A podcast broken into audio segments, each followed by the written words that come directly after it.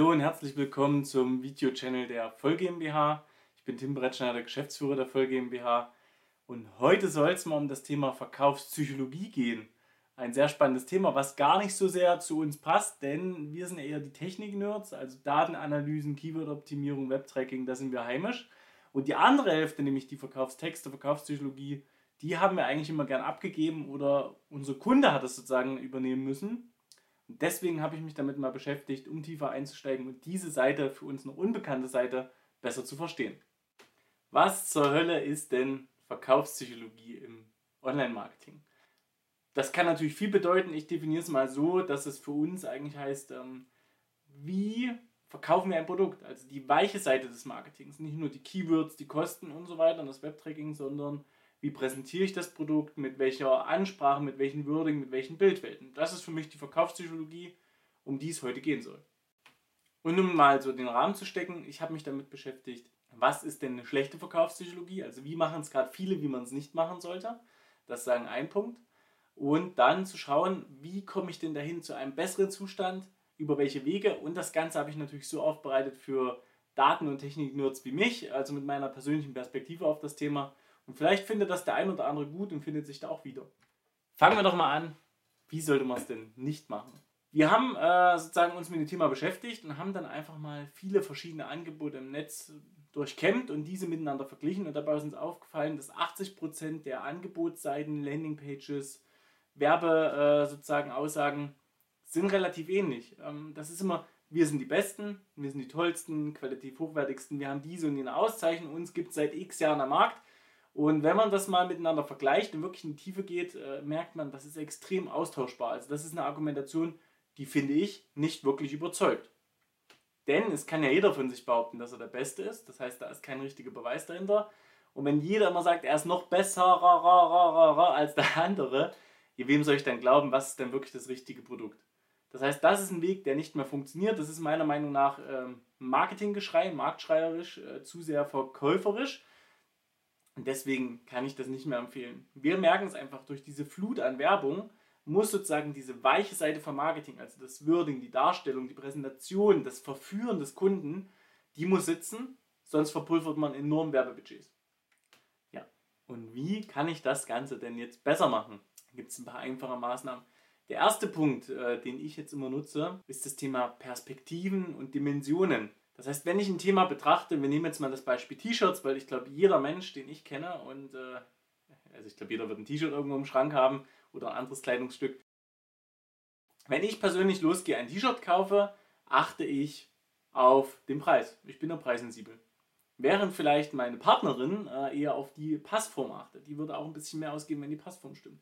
Wieder ein anderer Mensch achtet vielleicht auf den biologischen, ökologischen Fußabdruck des T-Shirts ist das fair hergestellt? Wo ist es hergestellt? Der nächste sagt, nee, die Marke dahinter ist für mich entscheidend, weil wenn ich das trage, stehe ich für etwas.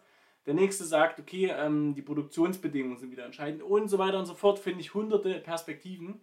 Und wichtig ist in der Verkaufspsychologie, meinem potenziellen Kunden etwas zu geben, woran er anknüpfen kann. Also möglichst viele Perspektiven mit einzuarbeiten, wo jemand, der sich überlegt, das Produkt zu kaufen, einen Faktor findet, den er interessant findet. Ähm, also Geruch, Größe, Passform, Preis, äh, Lebensdauer des Produkts, Arbeitsbedingungen der Arbeiter, Impact sozial, ökonomisch und so weiter, da möglichst viele Sachen sammeln und mit reinbringen. Der zweite Punkt ist dann das Thema Kundenverführung. Und das ist ein bisschen schwierig zu beschreiben, weil das wirklich sehr, sehr viel Bauchgefühl dabei ist. Das kann man schwer an Worte fassen, aber versuche es trotzdem mal irgendwie greifbar zu machen. Aktuell ist oft so, die Angebotsseiten haben Fakten, also den Preis äh, und dann dieses Marktschrei, wir sind die Besten, seit zehn Jahren am Markt und so weiter und so fort. Äh, bekannteste Marke, dieser Award. Und das ist eigentlich nicht so gut, denn besser ist, dass das Verkaufsgespräch im Kopf des Kunden stattfindet. Das klingt jetzt erstmal kompliziert, aber ideal ist, dass ich durch geschickte Produktpräsentation, geschickte Werbetexte, geschickte Perspektiven, die ich einarbeite, den Kunden dazu bringe, dass er selbst im Kopf eins und eins zusammenzählt und merkt, dieses Produkt brauche ich. Das ist nicht immer ganz einfach, aber das ist der richtige Weg meiner Meinung nach. Bleiben wir mal bei dem T-Shirt-Beispiel. Wenn man jetzt sagt, okay, das Thema Nachhaltigkeit haben wir identifiziert für die Zielgruppe, dann kann man reingehen und sagen, wir haben mal untersucht, wie ist denn der durchschnittliche Wasserverbrauch bei T-Shirts in der Produktion und was bedeutet das denn für den Planeten? Und dann sagt man, das sind ich weiß es nicht, also ist jetzt aus der Luft gegriffen, 100 Liter im Durchschnitt. Und dann kann man als Anbieter rangehen und sagen, wenn es denn wirklich so ist, wir haben das geschafft, 20 Liter davon abzuziehen. Und jetzt lasse ich das ganze Ergebnis offen. Also ich stelle den Prozess vor, ich nehme den Kunden, der dafür empfänglich ist, aber er soll bitte eins und eins zusammenzählen und merken, dass das das T-Shirt ist, was wirklich am nachhaltigsten ist. Weil das meiner Meinung nach höchste Form von Verkauf und von Marketing, dass dann dieser Kaufprozess, dieser letzte Anstoß im Gegenüber selbst entsteht. Dass er eins und eins zusammenzählt und sagt, okay, dann ist das genau das richtige Produkt für mich, dass er von alleine darauf kommt. Das bedeutet aber auch wiederum, dass wir beim Thema Werbetexte, Werbepräsentation, Landingpage-Aufbau und Design viel, viel mehr Energie reinstecken müssen. Ähm, ich kenne viele Firmen, die kaufen die Texte bei Textbrokern zu.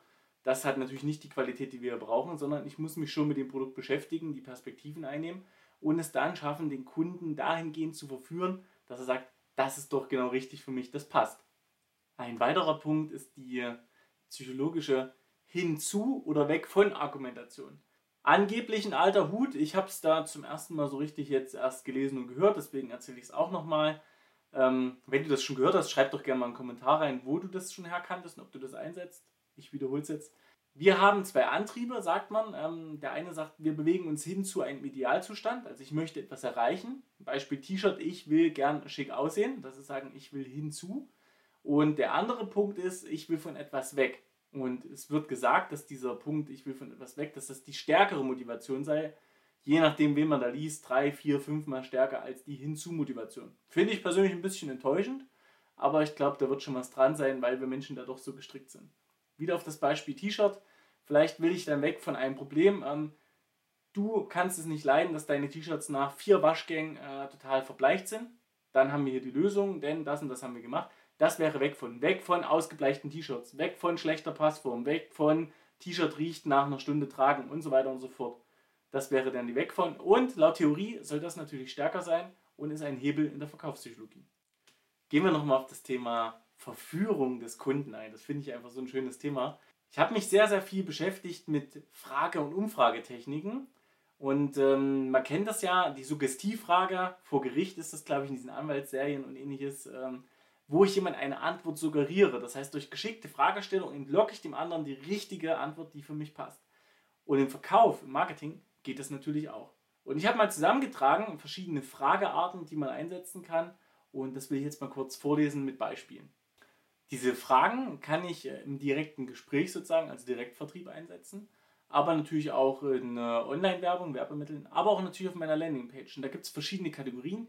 Die erste Kategorie ist die Öffnungsfrage. Das heißt, ich rege den anderen zum Nachdenken an und das ist so eine Frage, wo er erstmal grundsätzlich in so ein Setting reinkommt und sich äh, mit dem Thema beschäftigt und seinen Geist öffnet. Eine Beispielfrage könnte sein, was stört Sie oder dich aktuell an Punkt, Punkt, Punkt. Das beim Thema T-Shirt, was ist aktuell das Störendste bei den T-Shirts, die Sie besitzen oder die du besitzt, wäre das. Wenn es einen Grund gäbe, warum Sie Ihr altes T-Shirt äh, nicht mehr tragen, welcher wäre das denn? Auch darüber kann ich das sagen, suggerieren oder rausfinden. Dann gibt es noch Perspektivfragen, das heißt, ich soll die Perspektive eines anderen äh, einnehmen.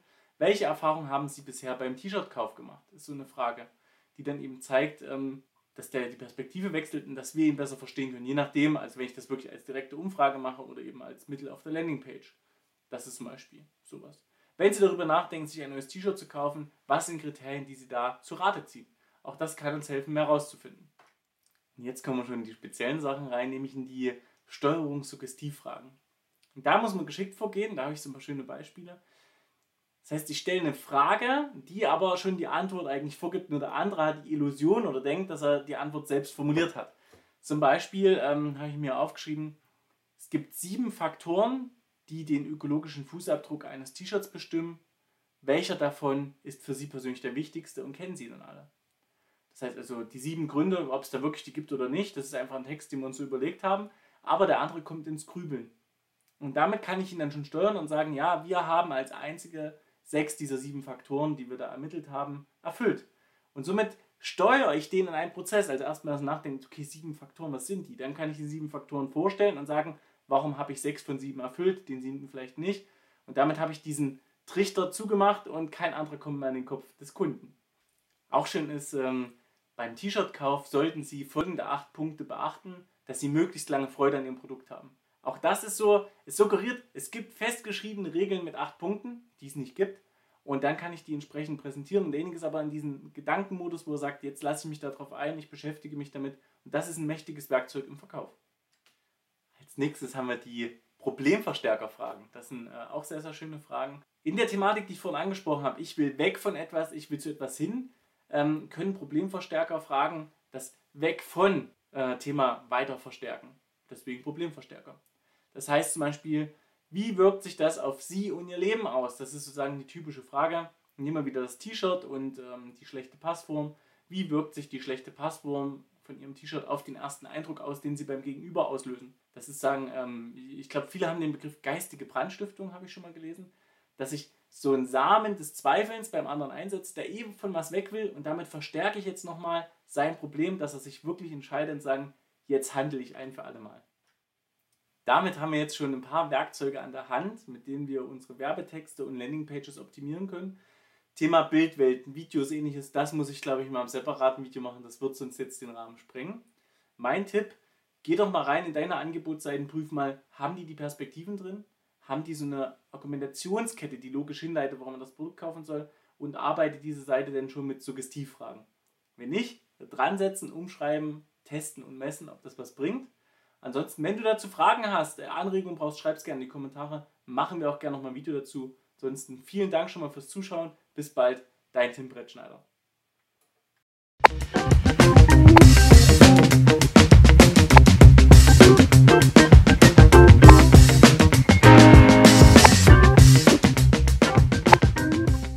Kann also damit was anfangen.